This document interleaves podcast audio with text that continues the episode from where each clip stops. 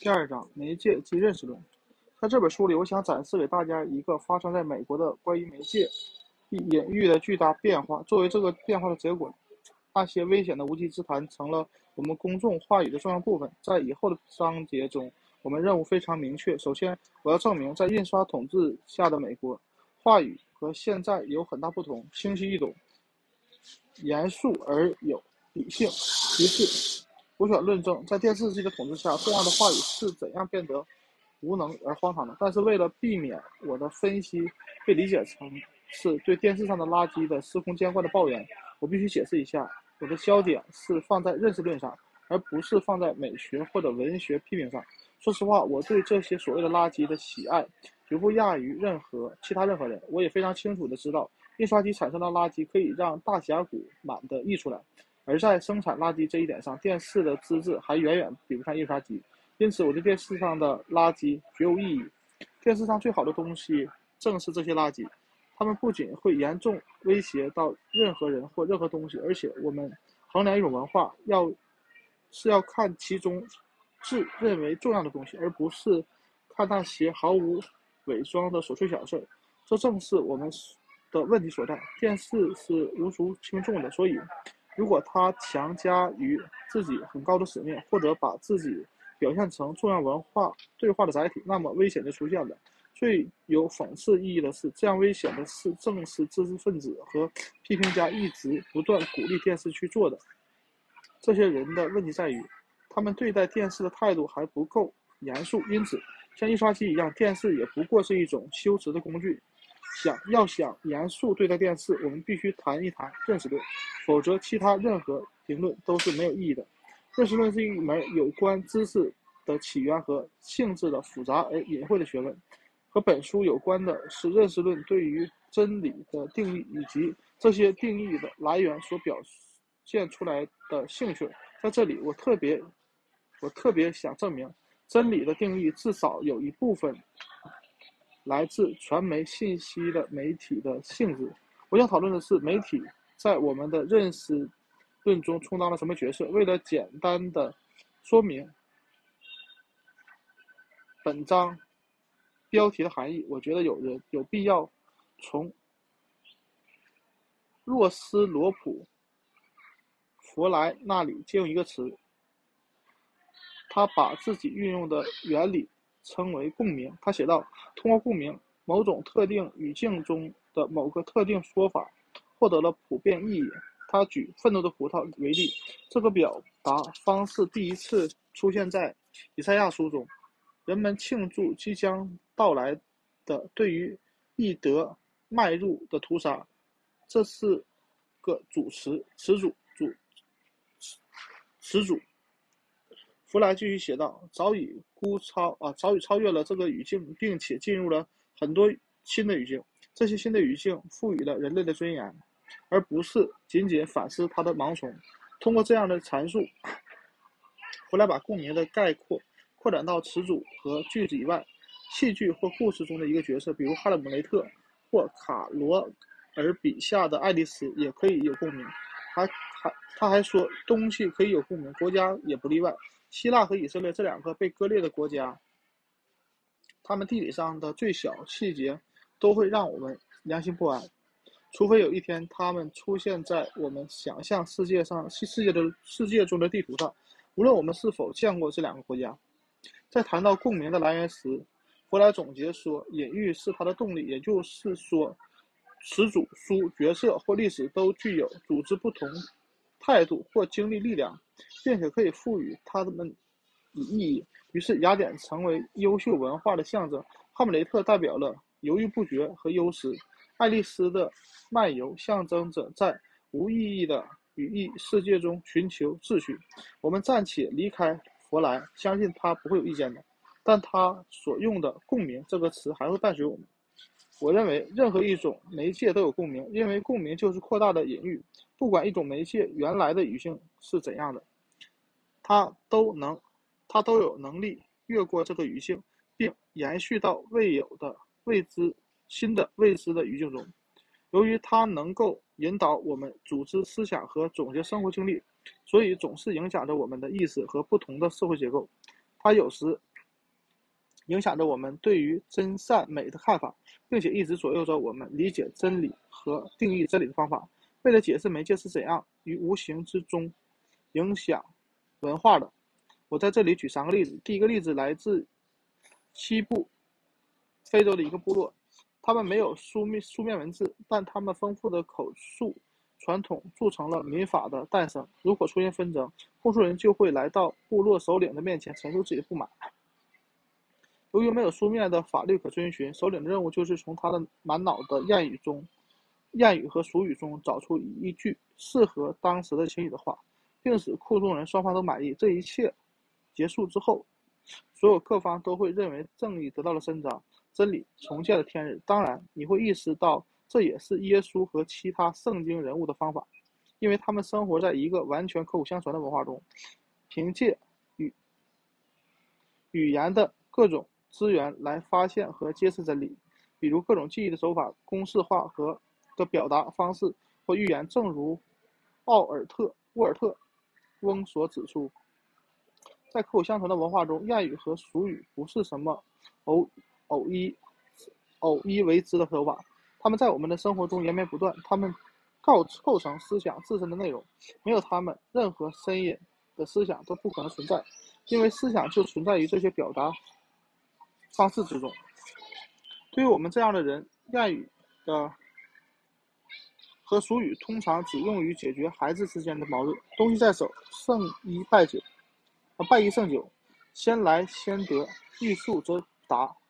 这些语言形式可以用来解决小孩子的小危机，但如果在决定严肃问题的法庭上使用，就会显得荒唐了。如果法官问陪审团是否形成意见，而陪审团回答说犯。错人皆难免，宽恕则属超凡。甚至说，把现实是交给现世君王，把神的使命交给上帝。你能想象会是什么情景吗？可能一瞬间，法官觉得很有趣儿。但如果陪审团不能马上提供一个严肃的语言形式，法官就可能会做出一个超长的判决。法官、律师和被告人都认为。谚语或者俗语不适合解决法律纠纷，正是在这一点上，媒介隐喻关系把他们的部落首领区分开来，因为在以印刷为主的法庭上，法律文书、案情摘要、引证和其他书面材料解决了寻求事实的方法，口述传统失去了共鸣，但不是全部。证词是口头的，因为人们认为口头表述比表面表述更能真正的反映人物啊，反映人的思想状况。的确，在许多法庭上，陪审员不允许记笔记，也不提供法官解释法律条文的书面材料。陪审员要听事实，而不是看。所以，我们可以说，我们对于法律事实的理解存在共鸣的冲突。一方面，人们仍然相信口头言语言。的威力尚存，只有口头语言才可以代表真理。另一方面，人们更相信、更愿意相信书面文字的真实性，尤其是印刷文字。持第二种看法的人不能容忍诗歌、谚语、俗语、寓言或任何其他代表人类口头智慧的表达方式。法律是立法者和法官制定的，在我们文化中，律师不需要聪明。他们只要了解案情就可以了。另一个类似的矛盾就是大学里，在那里共鸣的分布大致相同，也就是说，仍然有一些传统是基于口头语言是真理的重要载体而被保存下来。但大多数情况，大学里对真理的认同是同印刷文字的结构和逻辑密切相关的。为了证明这一点，我想用亲身经历的博士生口试中发生的一些事件来做例子。这样的口试是大学里仍然流行的一种中世纪的仪式。我用“中世纪”这个词指的是它的字面含义，因为在中世纪，学生们经常接受口试，并且人们逐渐地认识到，考官口头解释其作品是一种必备的能力。于是，这种传统被沿袭下来。当然，书面作品还是最重要的。在我要说的这个例子中，到底什么样的方式才能算是讲述事实的合法方式被提到一个很难实现的高度。一个考生在他的论文中写了一个脚注，想用来证明援引的出处。他写道：“此系一九八一年一月十八日，日本调查者在罗斯福酒店亲耳听见。当时有阿瑟·林奇曼和杰罗尔德·格罗斯在场。这个援引。”引起了五个口试老师中的四位老师的注意，他们一致认为这样的证明方式不妥，应该用著作或文章中的引文来代替，而不是记者。有一个教授说：“你要成为学者，也许是因为考该考生不知道什么是什么出版物，可以证明他在罗斯福酒店中得到的信息，所以他极力为自己辩护，说当时有人在场，可以。”他们可以证明他引用部分的准确性，并且他还辩解道：“表达思想的方式同思想的真实性无关。”滔滔不绝之中，这考生有些忘乎所以，说他的论文中至少有三百处从出版物中摘录或者引文，考官们不可能一一对他进行。考证，他这样说是想提出一个问题：你们为什么可以相信印刷文字的引用，而不能相信口头引用的内容呢？他的回答是：你认为表达思想的方式同思想的真实性无关，这是错误的。在学术界里，出版的文字被赋予的权威性和真实性远远超过了口头语言。人们说的话。比他们写下来的话要随意。书面文字是作者深思熟虑、反复修改的结果，甚至还经过了专家和编辑的检查。这样的文字更加便于核对或辩驳，并且具有客观的特征。这就是为什么你在论文中称自己为本调查者，而不是自己的名字。书面文字的对象从本质上来说是客观世界，而不是某个个体。书面文字可以长存、长久存在，而口头语言只却即可消失。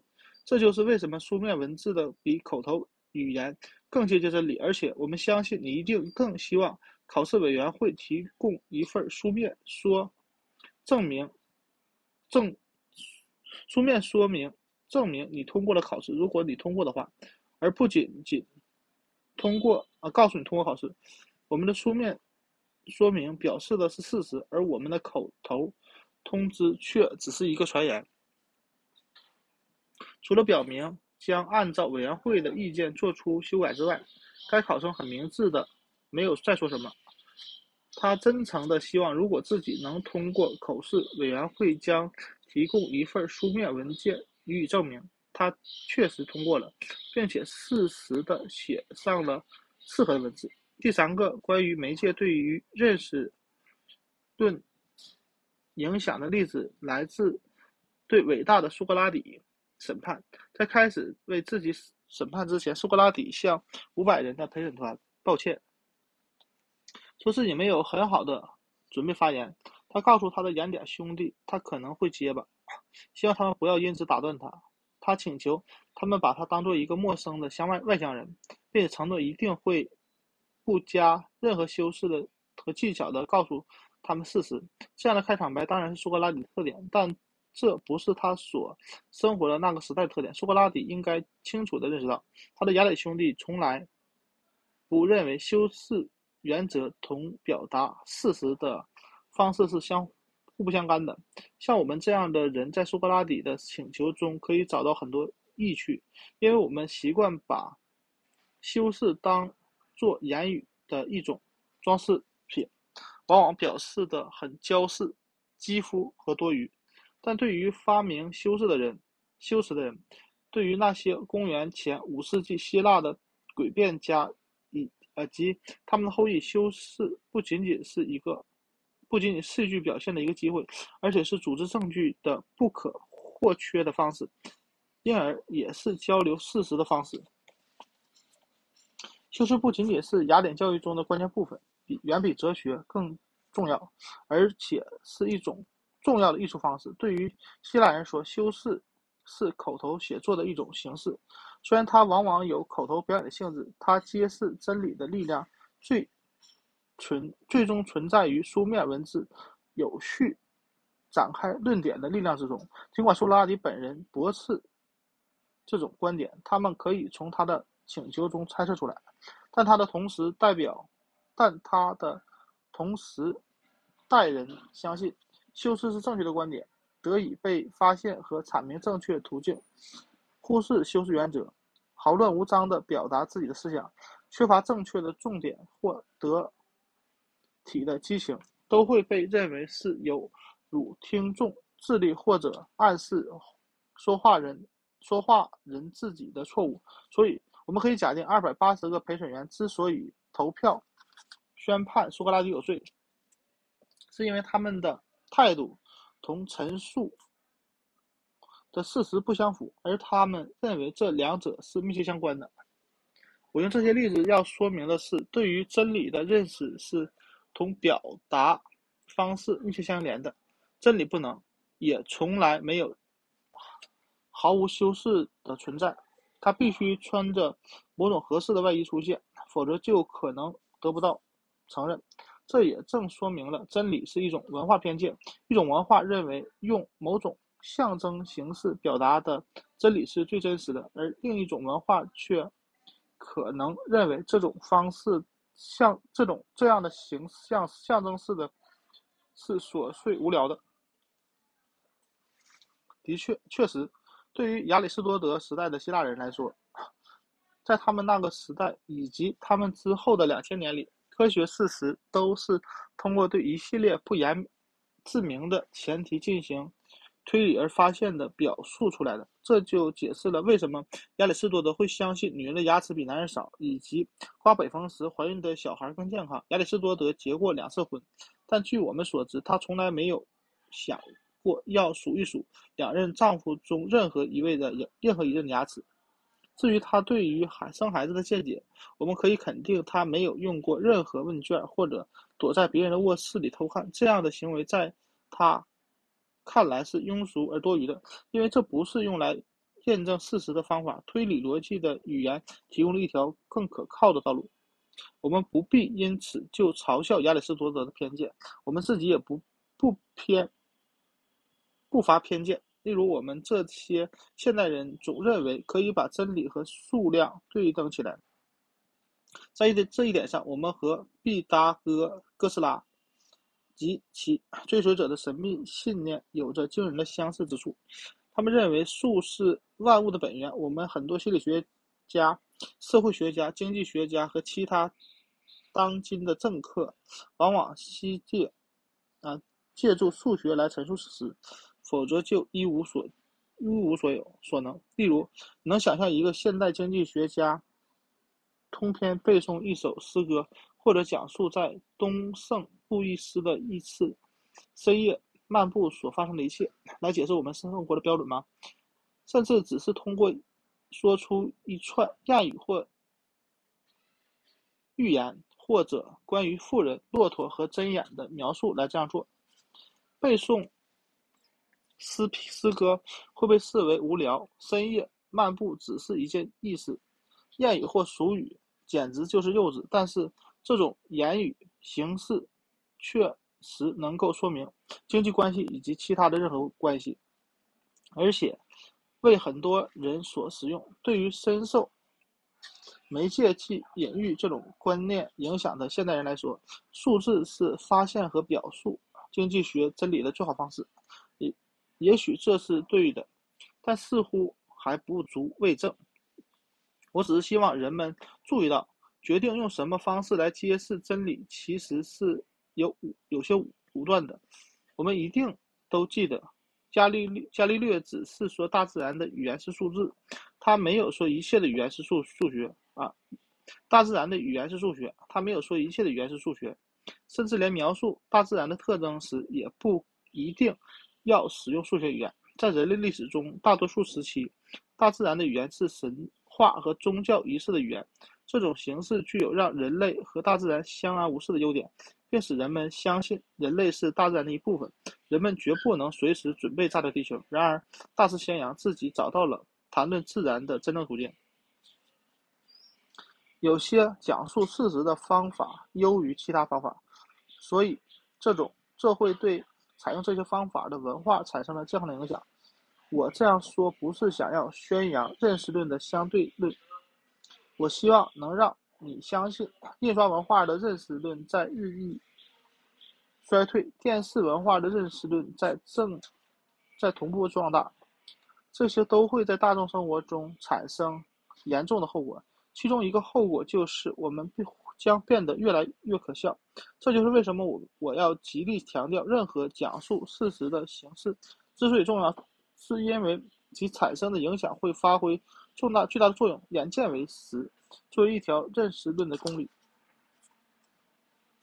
从来都享有重要的位置地位，但实话话说为实，阅读为实，计算为实，推理为实和感觉为实的重要性，随着文化中介的中媒介的变化，也在触幅起伏。随着一种文化从口头语言转向书面文字，再从印刷术转向电视。关于真理的看法也在不断改变。尼采说过：“任何哲学都是某个阶段生活的哲学。”我们还应该加一句：“任何认识论都是某个阶段发展的认识论。”真理和时间一样，是人们人通过他们他自己发明的交流技术，同自己进行对话的产物。既然智力主要被定义成。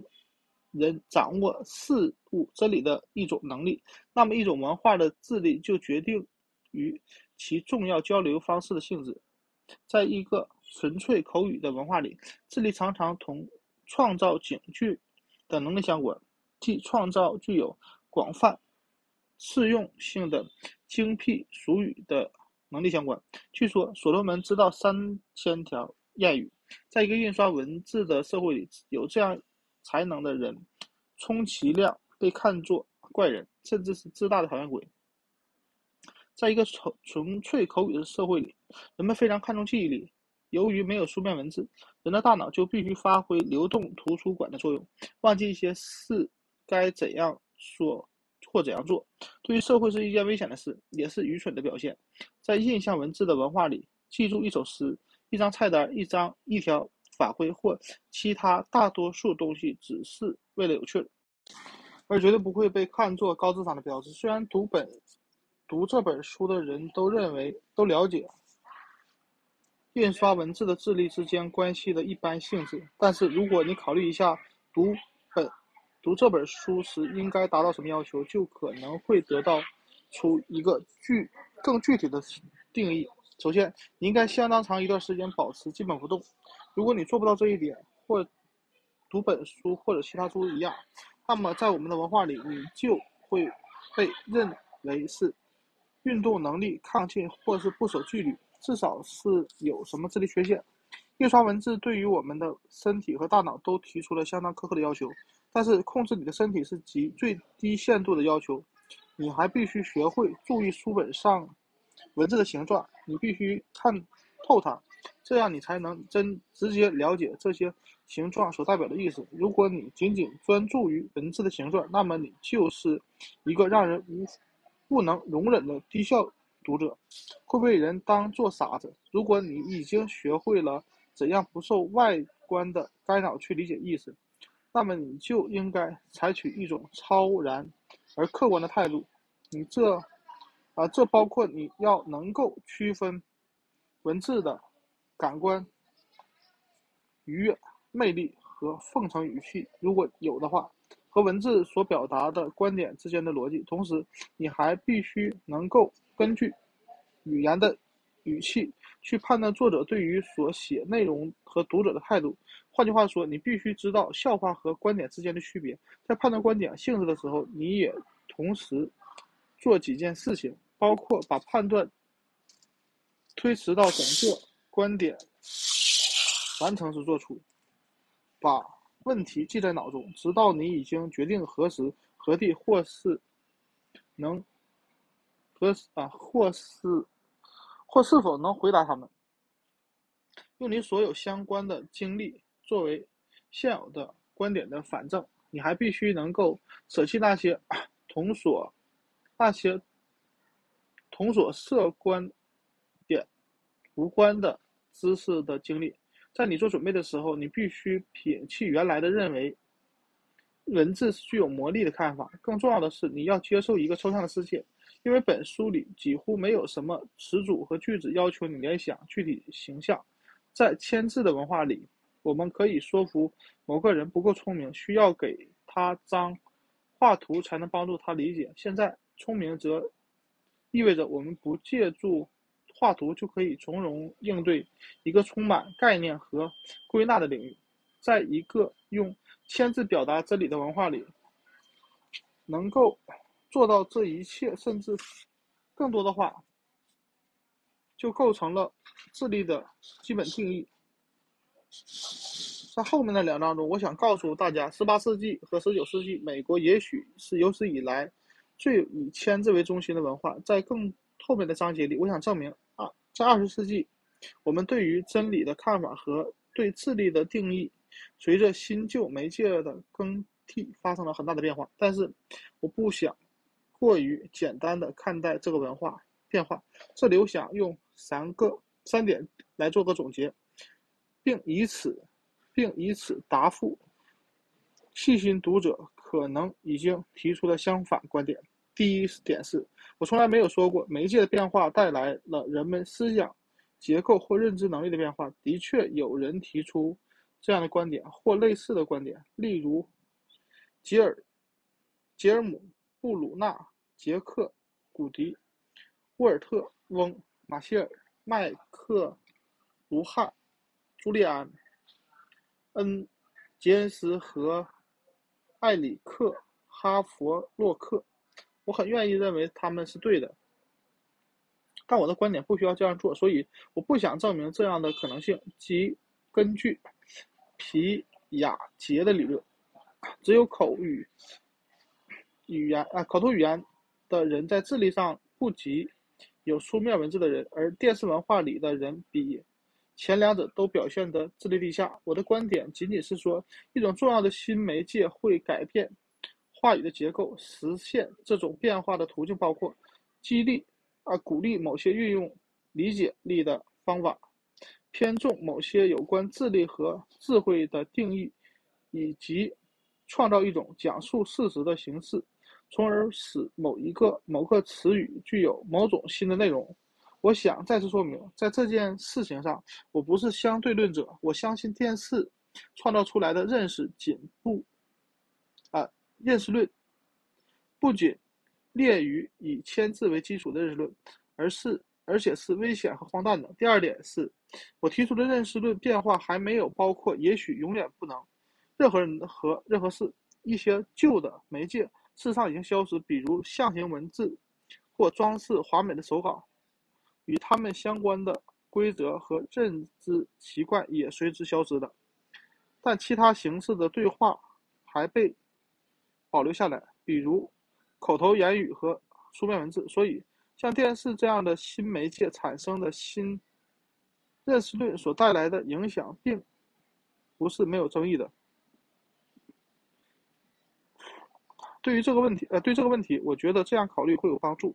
符号环境中的变化和自然环境中的变化一样，开始都是缓慢的积累，然后突然达到了，达到了物理学家所说的临界点。一条被逐渐污染的河流会突然变得有毒，大多数鱼都鱼类都灭绝了，游泳成为一种危险。即但即使是这样，这条河看上去还是正常的，人们还可以在上面划船。换句话说，即使河里的生命全都。都已经死亡，这条河还是存在的，它的用途也还没有消失，但它的价值大大降低了，并且它恶劣的条件对于周围的环境会产生不良的影响。我们的符号环境也是一种一样的情况。我相信我们也已经到达了一个临界点，在这种情况下，电子媒介决定性的、不可逆转的改变了符号的环境性质，在我们的文化里，信息思想。和认识论是由电视而不是由签字决定的。我们不可否认，现在仍有读者，仍有许多书在出版，但是书的书和阅读的功能和以往是以往不大相同的。即使在签字曾经被认为具有绝对统治地位的学学校里，情况也未能例例外。有人相信电视和签字仍然共存，而共存的意义是平等。这是一种自欺欺人的说法，根本没有什么平等。签字只是一种残余的认识论，它凭借电脑、报纸和被设计的酷似电子屏幕的杂志还会这样存下去，像那些在有毒的河流中幸免于难的鱼儿，以及那。个仍然在上面划船的人一样，我们的心中仍然保留过去那条清晰小河的影子。第三点是在我们的上面，在我上面打的比方中，河流主要是指公众话语对话所采用的政治、宗教、信息和商业的形式。我说的只是以电视为中心的认识论污染了大众交流。和相关活动，而不是说它污染了一切。首先，我不断提醒自己，电视能给那些老弱病残以及在汽车旅馆里饱受孤独寂寞的人带来了无尽的安慰和快乐。我也意识到，电视在为大众提供一个电影院方面具有很大潜力。我认为，我们还没有对此给予足够的重视。也有人提出，虽然电视削弱了人们的理性话语。但它的情感力量还是不可忽视的，它会让人们反对越战、越南战争或种族歧视。这对于这啊，对于这些好处，我们不能视而不见。我们之所以不愿被人误解为是在电视攻击电视，还有一个原因：任何稍微有了解人类交流历史的人都知道，每种思想的新工具诞生都会达到某种平衡，有得必有失。虽然这种平衡绝不是。啊并不是绝对的，有时是得大于失，有时是失大于得。我们在或毁或预时要十分小心，因为未来的结果往往是出人意料。印刷术的发明就是一个典型的例子。印刷术树立一个个体的现代意识，却毁灭了中世纪的集体感和统一感。印刷术创造了散文，却把诗歌变成一种奇怪的表达形式。印刷术使现代科学成为可能。却把宗教变成了迷信。印刷术帮助了国民、国家、民族的成长，却把爱国主义变成了一种近乎致命的狭义情感情感。很显然，我的观点是：四百年来占据绝对统治地位的印刷术利大于弊。我们现代人对于智力的理解，大多数来自印刷印刷文字。我们对于教育、知识、真理。和信息的看法也一样。随着印刷术退至我们文化的边缘，以及电视占据了文化的中心，公众话语的严肃性、明确性和价值都出现了危险的退步。这就是我所说的清楚，我我希望说清楚的。但是对于同种情况下可能出现的好处，我们也应该保持坦诚的态度。